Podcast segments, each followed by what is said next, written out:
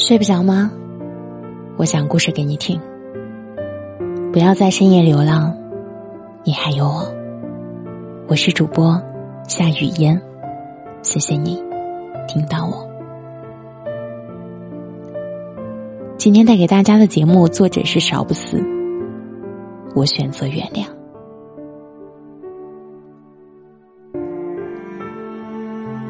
有时候也会想，那些当初为彼此哭过、恨过的人，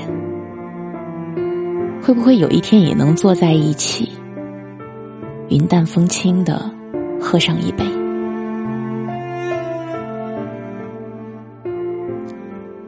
就是无论如何，有些事情终究是发生了的。关于撕扯，关于所有口是心非的爱或者不爱。关于所有此刻的真诚和后来因分别而再也无法做到的，变成欺骗的承诺。过去的已然过去了，未来的尚未发生。无论怎样的过往，经历后，也其实都可以选择原谅。你知道。这个世界上其实有许许多多的画地为牢的，可那些牢笼毫无意外都是自己给自己的。其实到今天我都还记得，数年前在北京和朋友闲谈，我们说起爱的对立面这样的问题，到底是恨还是冷漠？我自然更倾向冷漠这样的说法，因为恨，并未站在爱的对立面，而是作为爱的一部分存在着。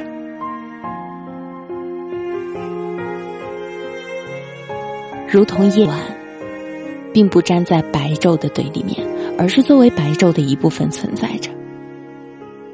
没有昼，便没有夜；没有爱，恨也就没有存在的理由。那冷漠又是什么呢？冷漠是，好像火焰燃烧过后留下的灰烬那样的东西。当最后一点火星熄灭后，即使再遇到如何浓烈的火焰，都不会再燃起了，就那么沉寂的，仿佛永恒的落在那里。当微风吹起，四散而去。对他燃烧过的地方，再没有半分的留恋。然而，终究是年岁渐长，曾以为的冷漠是心中再无牵挂的逍遥洒脱，如今却慢慢的明白，那其实更像是一种自我保护的愈合。只有当伤口不再痛的时候，你才会明白，那其实是真正的属于成长的标志。然后你的心上会重新开出花来，能真的云淡风轻，就是真的不再痛了。没有什么算了，那只是还在痛的。走出那个牢笼，你会觉得不再背负着过去，可以走得更轻松。无论怎样的过往，我都愿意。选我是主播夏雨嫣，谢谢你听到我。想要收听我的更多节目，可以在微信公众号或新浪微博搜索“夏雨嫣”找到我。晚安。原谅把你带走的雨天，在突然醒来的黑夜，发现我终于没有再流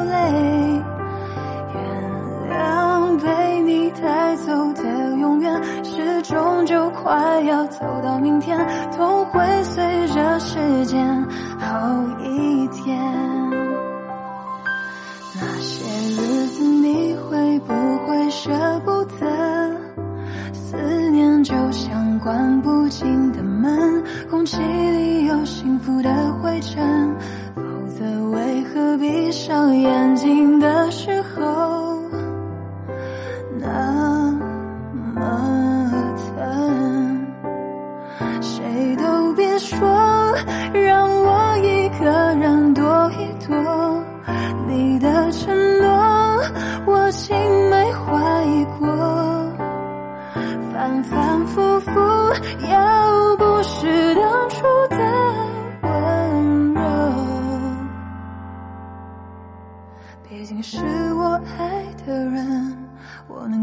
怪你什么。原谅把你带走的雨天，在渐渐模糊的窗前，每个。